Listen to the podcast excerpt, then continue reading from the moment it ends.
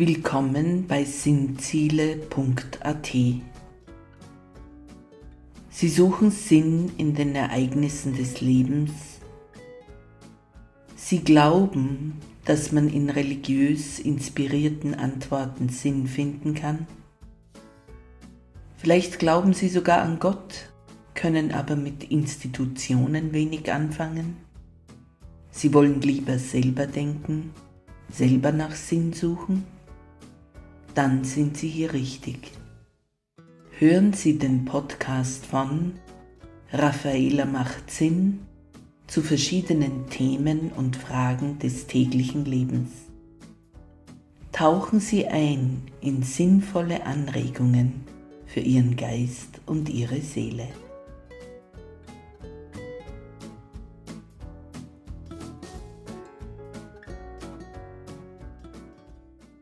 Guten Tag bei Raffaela macht Sinn. Im Themenkreis 2 Advent und Weihnachten geht es im Pod 4 um den Sinn der Festtage und Brauchtümer von Stefani bis Lichtmess. 26. Dezember Der Tag des heiligen Stephanus in Österreich auch bekannt als Stefanitag. Stephanus war der erste Märtyrer der Christenheit. Ein Märtyrer ist einer, der für seinen Glauben stirbt. Ein christlicher Märtyrer würde, falls notwendig, auch für oder anstatt anderer Menschen sterben und ermöglicht so Leben für seine Mitmenschen. 31. Dezember Der Ehrentag eines Papstes, der Silvester hieß. Bei uns ist er weitgehend unbekannt. Angeblich war er der erste Bischof in Rom, der nicht mehr verfolgt wurde. Angeblich kam es unter ihm zur Übereinkunft, dass alle Christen nicht mehr am Sabbat ihren Gottesdienst feiern dürfen, wie es drei Jahrhunderte im römischen Reich üblich gewesen war, sondern dass die Christen ausschließlich am Sonntag, dem ersten Tag der Woche, ihren Gottesdienst feiern müssen. Der Bischof von Rom, der damit automatisch auch Papst ist, meinte nun, das wäre eine gute Gelegenheit, sich etwas vom Judentum zu emanzipieren.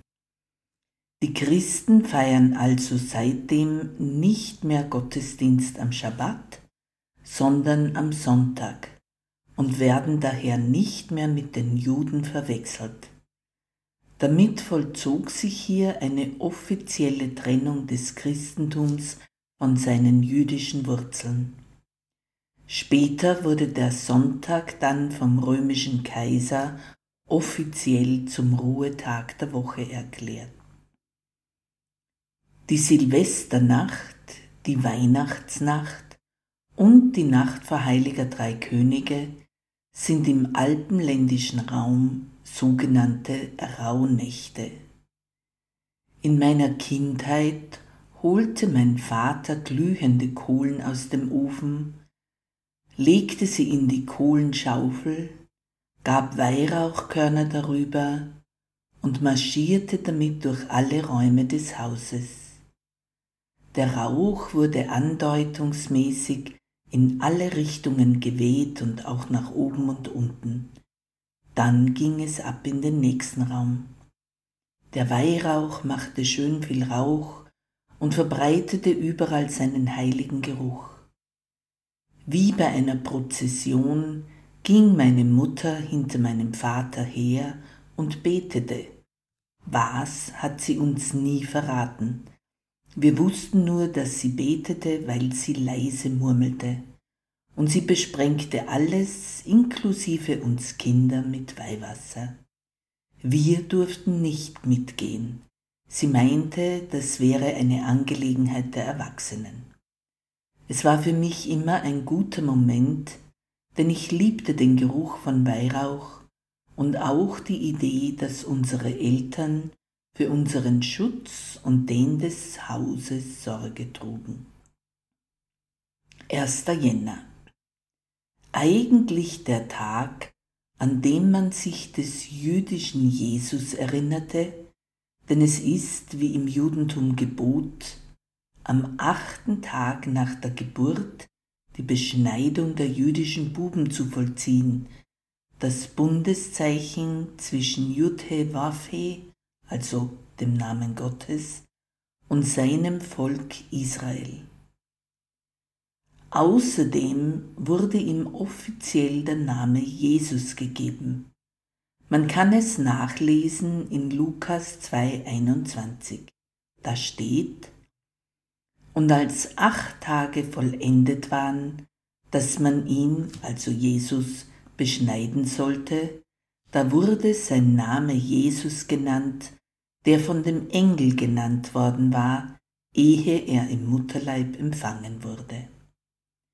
Die katholische Kirche feiert jedoch seit einigen Jahrzehnten an diesem Tag das Hochfest der heiligen Jungfrau Maria.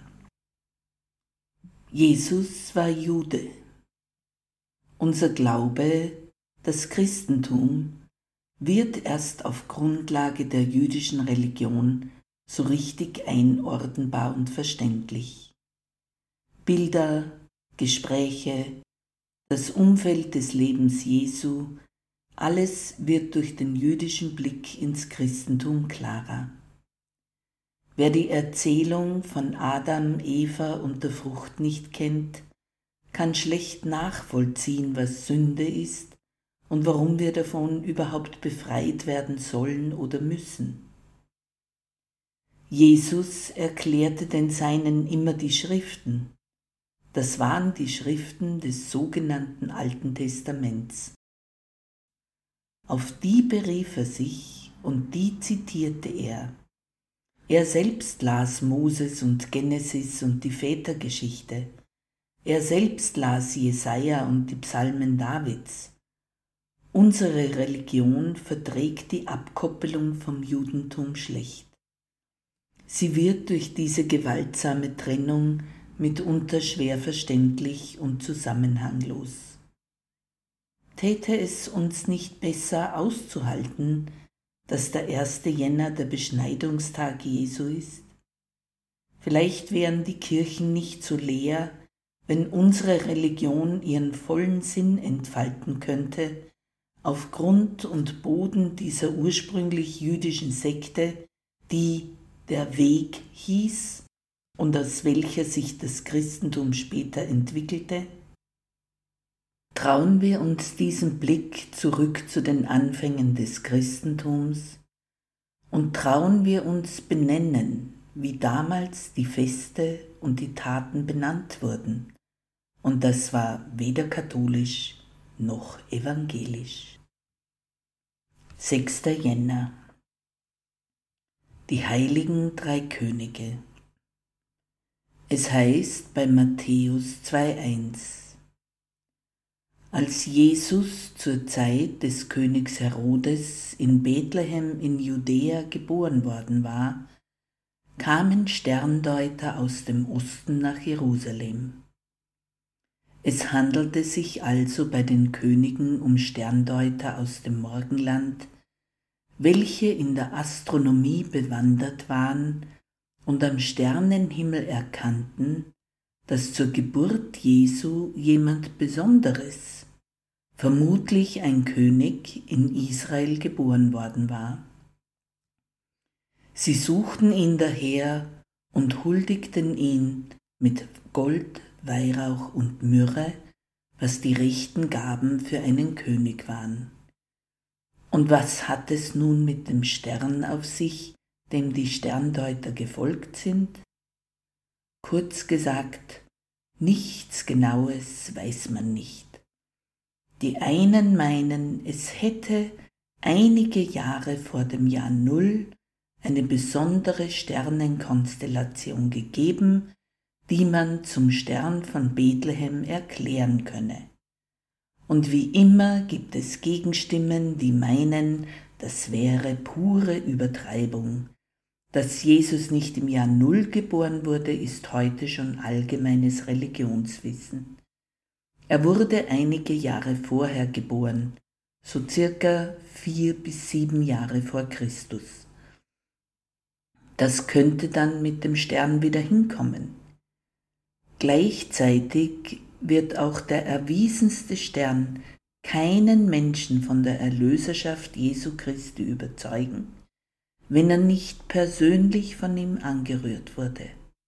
Und wenn das geschieht, dann weiß man um sein Heil, Weihnachtsstern hin oder her. Falls er sie noch nicht berührte, dann wünsche ich Ihnen, dass es bald geschieht. 25. Jänner Pauli Bekehr Laut neuester Gelehrtenmeinung war Paulus immer auch Saulus, auf gut Hebräisch Shaul. Er war Römer, daher hieß er Paulus, und er war Jude, daher hieß er Saulus. Er bekehrte sich nicht zum Christentum, denn damals gab es gar kein Christentum. Alles, was es gab, waren die Anhänger Jesu, eine jüdische Sekte, welche der Weg hieß. Er wurde also jüdischer Anhänger dieses jüdischen Jesus und seiner jüdischen Freunde. Vor seinem Erlebnis in Damaskus, bei welchem er von diesem Jesus angerührt wurde, hatte er diese Gruppe der Jesus-Anhänger noch strikt abgelehnt und verfolgt. Nachdem er seine Jesus-Begegnung hatte, derer wir eben am 25. Januar gedenken, wurde er der eifrigste Eiferer für Jesus und trug zur Verbreitung seiner Lehre unter Juden und Heiden bei. Jedenfalls sagt ein schönes Brauchtumssprücherl, Pauli bekehr, der halbe Winter hin, der halbe Winter her. Und wenn es nicht Bekehr hieße, tät sich ja der Winter nicht reimen. Also nicht vergessen, woran wir am 25. Jänner denken. Und falls Sie die Erzählung von Shaul Paulus nachlesen wollen, dann finden Sie diese in der Apostelgeschichte 9, 1 bis 39. 2. Februar Maria Lichtmes 40 Tage nach der Geburt eines Sohnes absolvierte eine jüdische Frau, in unserem Fall die Miriam aus Nazareth, ihr Reinigungsritual, dass sie wieder voll am kultischen und gesellschaftlichen Leben teilnehmen konnte. Eigentlich schön, dass sich eine Mutter die ersten 40 Tage ganz um ihr Baby kümmern konnte. Jedenfalls ist es auch so, dass der erstgeborene Sohn, in unserem Fall Jesus, im Tempel in Jerusalem mit Gaben, für die Mittelschicht waren das zum Beispiel Tauben, von Gott, dem dieses erstgeborene Kind gehörte, freigekauft werden konnte. Bei uns wurde dann das Fest Maria Reinigung daraus und irgendwann Maria Lichtmess. Im Brauchtum des bäuerlichen Lebens trat man da seinen neuen Dienst als Magd oder Knecht bei einem neuen Bauern an, so man mit dem alten nicht zufrieden war wobei man nie sagte 2. Februar, sondern Zlichtmis bin ich da, Bauer. Und mit diesem Tag endet auch kirchlich betrachtet die Weihnachtszeit. Die Krippen in den Kirchen werden abgebaut, die Christbäume weggeräumt und es beginnt allerorts Fasching, eine närrische Zeit, in der man isst und trinkt, und auch mal in eine Rolle schlüpft, in die des Narren. So kommt auch der Unsinn noch zu seinem Recht, denn nur im Angesicht von Unsinn macht Sinn erst richtig Sinn.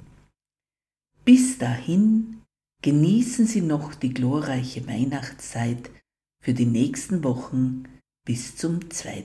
Februar.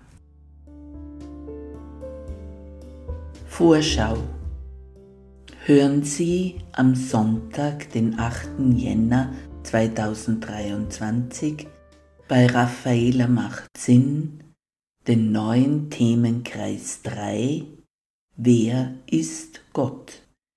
Im Pod 1 geht es darum, ob der Glaube an Gott als Sinnstiftung gelten kann oder nicht.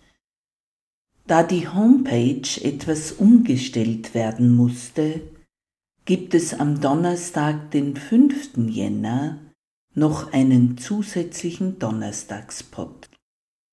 Dieser gehört noch zum Themenkreis 1 Warum lässt Gott die Menschen leiden?